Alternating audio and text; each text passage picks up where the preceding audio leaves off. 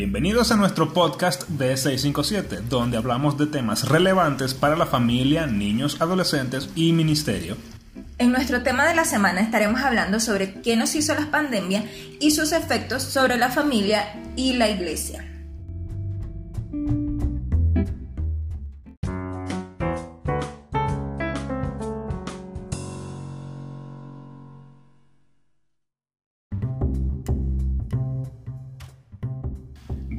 Podemos decir que este ha sido un año bastante particular.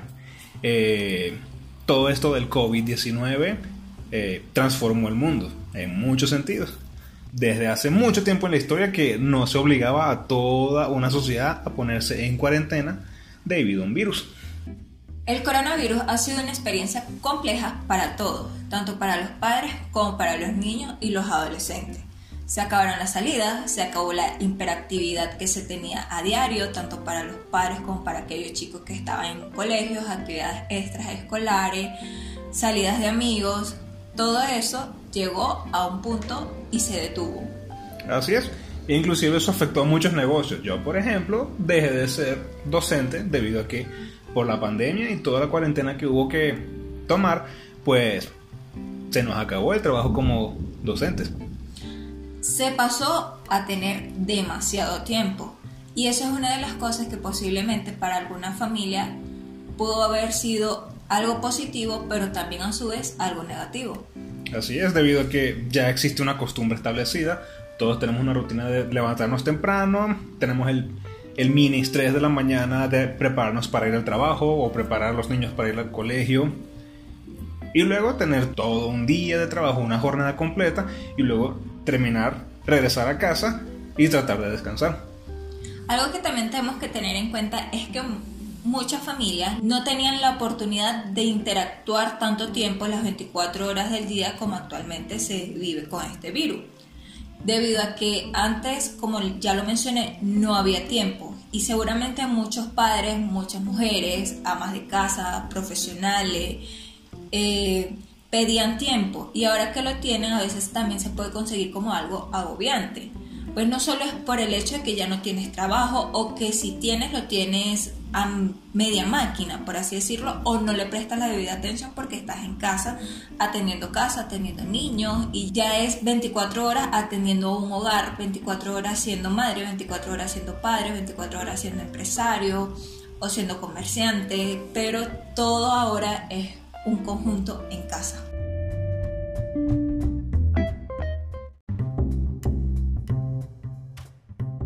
¿Qué nos hizo la pandemia? El papel de los padres en esta pandemia juega un papel fundamental, o sea, tienen que ejercer de maestro, de cuidadores, de compañeros de juegos, de policía, y nunca tanto niños como adultos habían tenido que pasar tanto tiempo juntos.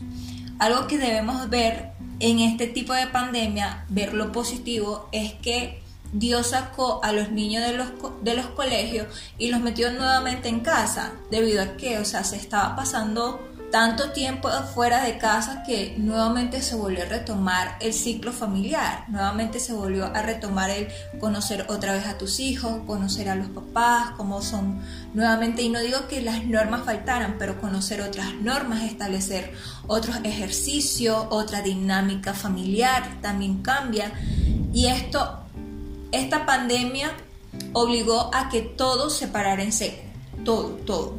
Podríamos decir entonces que una de las cosas que nos ha hecho esta pandemia es, podríamos decir, como una revisión del hogar. Porque nuestra vida cotidiana y algo que yo también viví como docente era que los niños estaban siempre en una jornada completa y los iban a buscar muy, muy, muy tarde.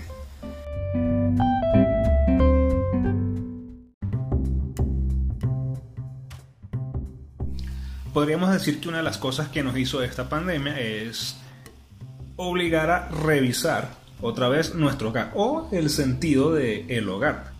Todo se convirtió en un reto.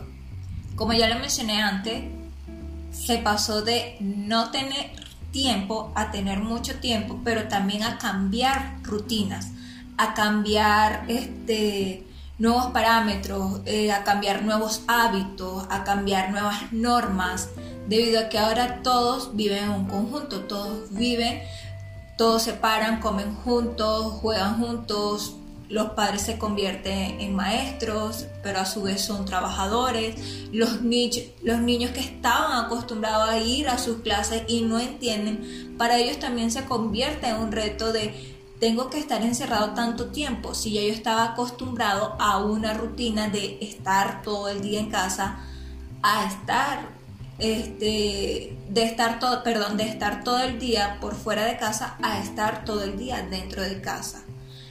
Cambiando mis actividades, cambiando mi forma de estudiar porque se pasó de, de un área presencial a un área online.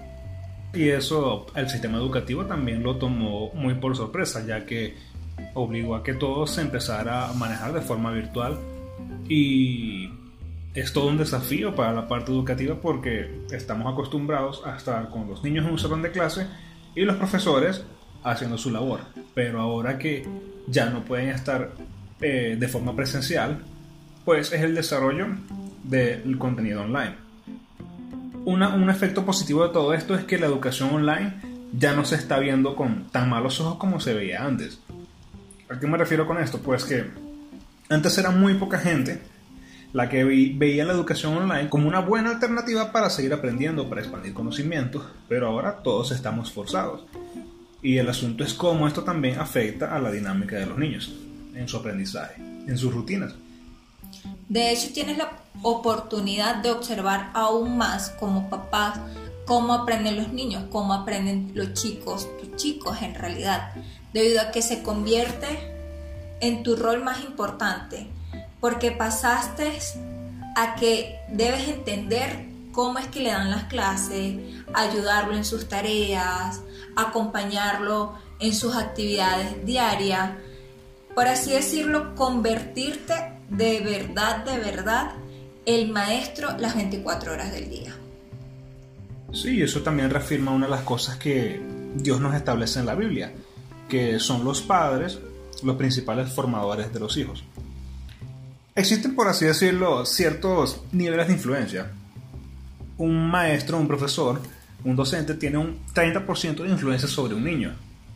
Eh, hay otro 10% de algunos mentores, los guías espirituales y todo eso, pero el 60% restante de la influencia sobre los hijos la tienen los padres. Es así. Los padres es el principal, el principal eh, medio de enseñanza. Como dije, si Dios sacó a los chicos de las escuelas, de sus actividades y los metió nuevamente en casa junto con sus papás, es porque algo Dios quería que tú aprendieras en este proceso. La Biblia nos dice, instruye al niño en su camino, que aun cuando fuere viejo no se apartará de él. Y muchos piensan que el instruirlo, por lo menos hasta en, los padres que son cristianos, es nada más instruirlos en el camino de Cristo. Y no es así es instruirlo en todo, es volver a reafirmar valores, es volver a reafirmar normas, es volverle a reafirmar que ellos son chicos que nacieron para un propósito o que tienen propósito en esta vida. ¿Por qué? Porque la escuela enseña estereotipos también, ¿sí? Y ya como está la sociedad hoy en día, eso te obliga a que tú aún más debes meterte en la en cómo la educación se está metiendo en la formación de valores, en la formación de, de, estructura, de cómo tu hijo capta la información en todo. Porque recuerda que un chico va formando su personalidad alrededor de lo que observa, de lo que le enseña, y él toma lo bueno y desecha aquello que no le gusta para formarlo en su propia personalidad. Entonces, volver a reafirmar todo para ver cómo estoy yo como padres, cómo estoy yo como, cómo están mis hijos, ¿sí? Y qué puedo hacer para mejorar en la vida de mis hijos y para yo mejorar como papá. Que es frustrante y agobiante, es cierto. O sea, se está encerrado 24 horas al día durante una pandemia y seguramente después de que salgamos de todo esto no va a ser igual porque va a estar la incertidumbre debido a que hay un virus no lo puedes ver, no lo puedes tocar. Y esa es una incertidumbre para los padres, pues debido a que si salgo, puedo contagiar a mis hijos, pero si no salgo, ¿cómo traigo el, el alimento a mi casa? O se cambian los roles, ¿no? Ya me acostumbré a trabajar desde casa y ahora ya no se sale. Entonces, tampoco es bueno como alejarse de esa salida, tampoco es bueno como alejarse de la sociedad, pues todos como seres humanos necesitamos la interacción el uno con el otro, así sea de ir a un supermercado y mira, o sea, eh, hablar con la cajera o con alguien que te encuentras mientras estás haciendo las compras. Esa interacción es necesaria.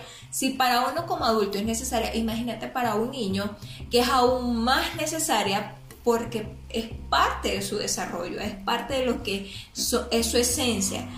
Y eh, para ellos es más obviamente decir, bueno, ya me acostumbré, pero todavía no estoy adaptado a estar todo el tiempo encerrado. Pues sí me gustaría que sea salir una vez a la semana o ver a mis amiguitos. Entonces, prohibirles también totalmente eso tampoco es bueno para, para los niños y tampoco es bueno para uno como padre. Sí, pues básicamente una de las cosas que debería hacerse es tomar las medidas necesarias para reintegrarnos a lo que se le denomina la nueva normalidad, principalmente porque ahora todos tenemos que estar con máscaras, tenemos que estar con nuestros protocolos de bioseguridad, con prestando atención a muchas cosas para evitar contagiarnos, porque sea como sea, todo esto de la pandemia, todo esto del COVID es real. Y una de las cosas que Dios nos manda es a sensatos, a ser prudentes. De que si realmente hay un virus, porque lo hay, pues nosotros también cuidarnos. Porque es una de las cosas que Dios nos manda, a sensatos. Y ahora, una de las cosas que también es importante mencionar es cómo esto ha afectado a las iglesias con respecto a que venimos con siglos, siglos de costumbre de reunirnos en un sitio a hacer nuestras actividades, a hacer nuestro culto, nuestra liturgia. Pero ahora que ya no se puede, hay muchas iglesias que tienen un reto muy importante. Hay algo que nosotros debemos entender, aunque las puertas de las iglesias están cerradas, la de las casas no. Y creo que esto es algo súper importante, porque aunque el templo físico al que uno estamos acostumbrado está cerrado, pero la obra continúa, solo que ahora continúa desde tu casa. Es uno de los grandes desafíos porque, como te dije, la costumbre del templo nos hace olvidar de que nuestra principal iglesia, nuestro principal ministerio, es nuestra misma familia. Y eso ha obligado también a cambiar muchos esquemas, muchos paradigmas. Ahora ya son más comunes las células en casa, ya es más común es hacer mini servicios, mini cultos, mini reuniones en los que se habla la palabra, se le enseña a los niños, se, se reúnen a cantar y todo eso está bien porque en cierta manera estamos regresando a lo que fue la iglesia en sus orígenes. La iglesia como tal se originó en las casas, en el compartir del pan, en el hablar de la palabra entre amigos, entre familia, entre cantar como grupo. Y ahora los templos están cerrados, pero las iglesias ahora están en todas las casas. Pero también tenemos un desafío muy interesante para los ministerios infantiles, ya que ellos son los que más están acostumbrados a tener una labor presencial. Es la costumbre de tener y recibir a los chicos, de abrazarlos, ¿sabes? De, que ellos vean de que pueden contar contigo para cualquier situación. Y ahora digamos que es un poco diferente, pues no hay la misma interacción, no hay la misma comunicación y no es que la has dejado, simplemente que el mecanismo cambió. Muchas iglesias están optando por hacer células online, igual que las escuelas, o sea, utilizan métodos como, como Zoom. ¿Sí? Otros utilizan otro tipo de métodos, otro tipo de plataformas. Pero... de Facebook, hay live por Instagram. Gracias a las redes sociales podemos estar conectados con mucha facilidad. Pero algo que le veo bueno a esto, que se haya cerrado el templo, es eso, que antes la iglesia estaba en un templo, pero ahora la iglesia está en todos lados. Ahora cada casa es una iglesia, cada casa es un ministerio, cada casa es aquello que puedes con tus vecinos, con aquellos que, que, viven cerca de ti, comunicar esa palabra de salvación, hacer pequeñas células con los niños por supuesto cumpliendo con todos los protocolos igual de seguridad para ellos, porque uno debe tener cuidado para ello. Y ver que esto es una nueva oportunidad para los padres, para que los padres se encarguen del propio discipulado de sus hijos. Como ya lo habíamos dicho, la Biblia te dice claramente que tú como padre es quien debe instruir a tu niño.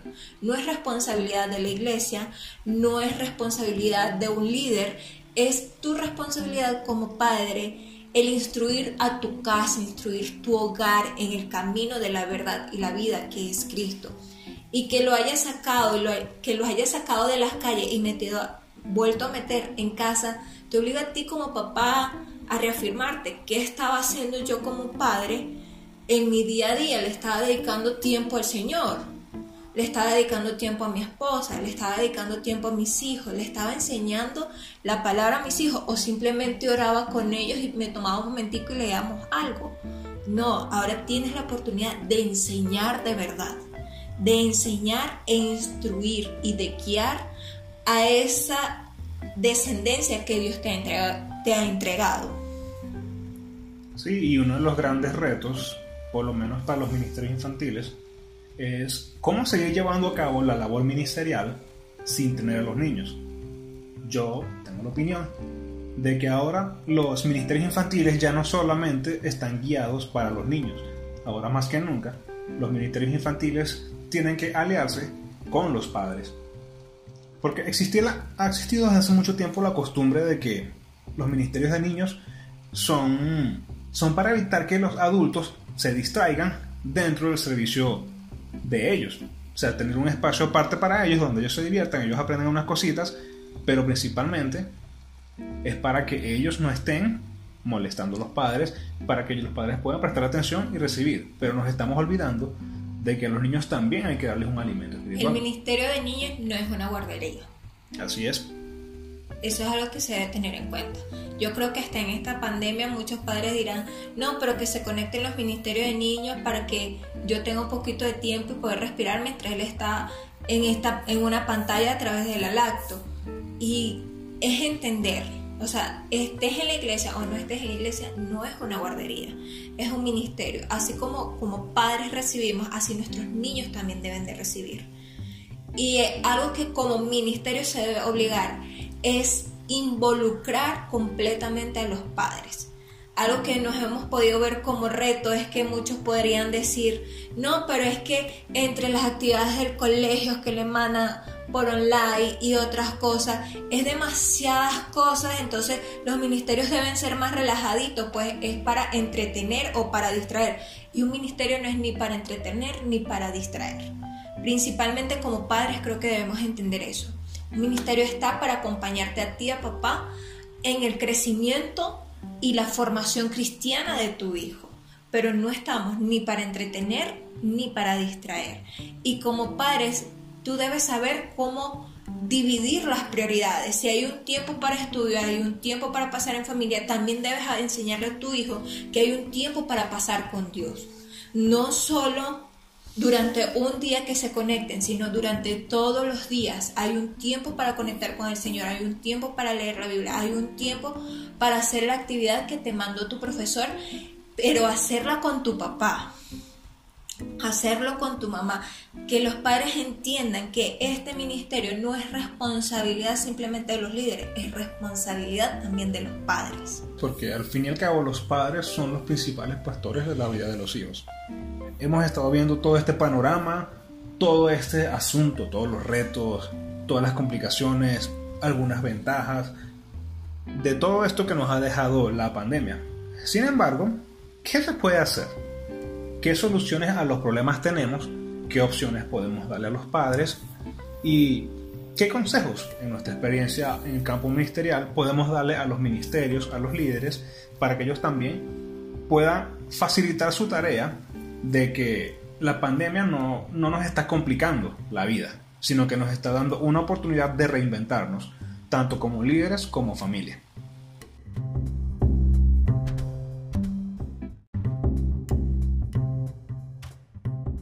¿Qué podemos hacer para, dentro de estos tiempos de pandemia, evolucionar, mejorar? ¿Qué cositas podemos hacer como padres, como líderes ministeriales, para seguir haciendo que todo esto funcione en medio de la pandemia. Algo que como hábito se puede decir que se puede establecer en la parte de familiar es un devocional. ¿Sí?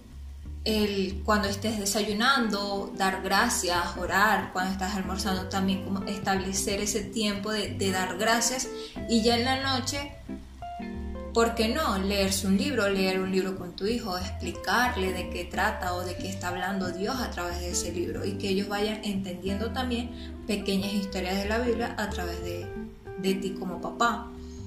Establecer conversatorios, si tienes hijos adolescentes, establecer conversatorios que sean temas importantes para ellos. Que algunos para ti pueden ser tontos, pero para ellos son importantes. La moda, maquillaje, el noviazgo, las relaciones sexuales, ya que muchos chicos ahorita están siendo bombardeados con eso. Sí, una de las mejores formas de abordarlo es como padres aproximándonos a ellos con, en ese tema para que ellos también empiecen a perder el miedo y empiecen a desarrollar más confianza con sus padres. Pero no, que no se pongan en la perspectiva, pero es que tú tienes que hacer, pero es que tú tienes que estar no, escucharlos. Tienes que escuchar a tus hijos, tienes que escuchar lo que Dios te está entregando porque así también tú puedes mejorar como papá. Y que ese hijo adolescente no le tenga miedo a hablar con su padre. El detalle está es que a veces como padres y como hijos nos colocamos barreras. Entonces quitar esas barreras. Ese, algo que dejó la pandemia es que tú debes quitar las barreras, que tú debes quitarte aquellos paradigmas que tú, te que tú mismo te has formado colocar retos, retos en casa, retos que se puedan cumplir, tanto para los niños, si tienes en edades diferentes, ¿por qué no? Establecer reto de, quién se puede leer un libro a la semana, de quién se puede memorizar versículos. Ok, tú como padre involúcrate en ese reto a ver quién lo hace mejor y no es para, para, ay, yo soy mejor que tú, no, sino porque es una rutina de juego, es una rutina familiar, es algo que puedes convertirse en juegos divertidos para la familia. Si tienes hijos más pequeños, eh, establece nuevos hábitos. Enséñale a cocinar, a hacer postres con ellos, eh, a lavar los platos, a recoger la mesa, que te ayuden a limpiar la casa, pero no de una forma autoritaria, sino que ellos vean que, que eso puede ser divertido también, que las pequeñas cosas y las pequeñas actividades que tú hagas en casa se pueden convertir en un juego. Creo que para la parte ministerial, uno puede decir, no, pero es que la parte ministerial es un poquito más, más difícil, debido a que como tú estableces un contacto, cómo tú estableces un contacto, cómo tú estableces una empatía con el chico, y lo puedes llamar, estar pendiente de él o de ella, saber cómo estás, cómo se encuentran, Tendré una comunicación constante tanto con el niño como con los padres. Así es, eh, programar actividades con ellos, así sea a través de una pantalla, pero actividades que puedas involucrar a los papás. Recuerda que vas a trabajar con niños pequeños, pero también vas a trabajar con adolescentes. Entonces, con los adolescentes establecer retos. ¿Qué retos puedes hacer durante la semana con los adolescentes? Por lo menos puedes establecer de quién hace el mejor dibujo o quién toca el mejor tema que le gustaría tratar durante la semana con un adolescente. Háblese de, relaciones, háblese de sitios existe, porque son temas que puedes tratar con adolescentes. Con los más pequeños, involucrarlos en, ay, vamos a memorizarnos versículos, vamos a aprendernos los libros de la Biblia, e involucrar a los papás en esas actividades en forma también igual de juego, porque en este tiempo tú tienes que hacer que las actividades sean divertidas. ¿sí? Establece un, un cronograma de temas. Sí, no es que toda la semana vas a tratar un tema diferente, trátalo por temporada. Eh, con los niños, por lo menos como estamos haciendo nosotros, estamos hablando del mes de la Biblia, ¿sí? Y tratar de hacerlo igualmente interactivo. ¿Quién es, qué es un monje o quién era Martín Lutero? Entonces para ellos, para ellos hacerlo fácil y jugoso el tema en forma de cuento, hablado o o hacer imágenes que para ellos sean fácil de visualizar y de entender.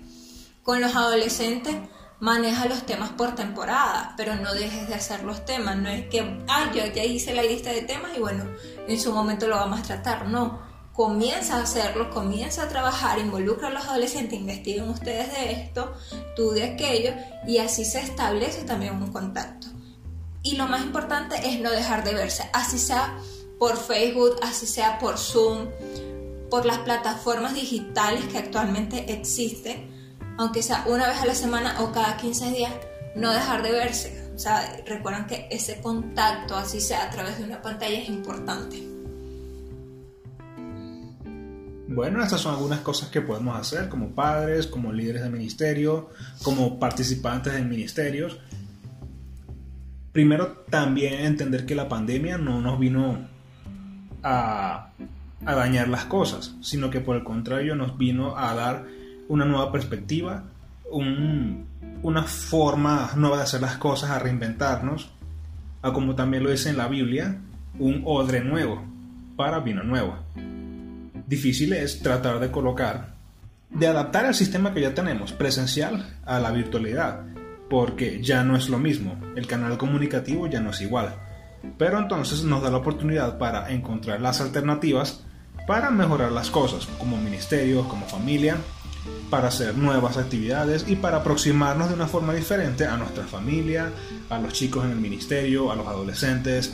Y bueno, esto ha sido todo por nuestro programa de hoy, nuestro podcast de 657. Nos vemos en una próxima oportunidad. Que el Señor los prospere tanto a ustedes como a sus hijos y sus ministerios. Dios les bendiga. Amén. Nos vemos.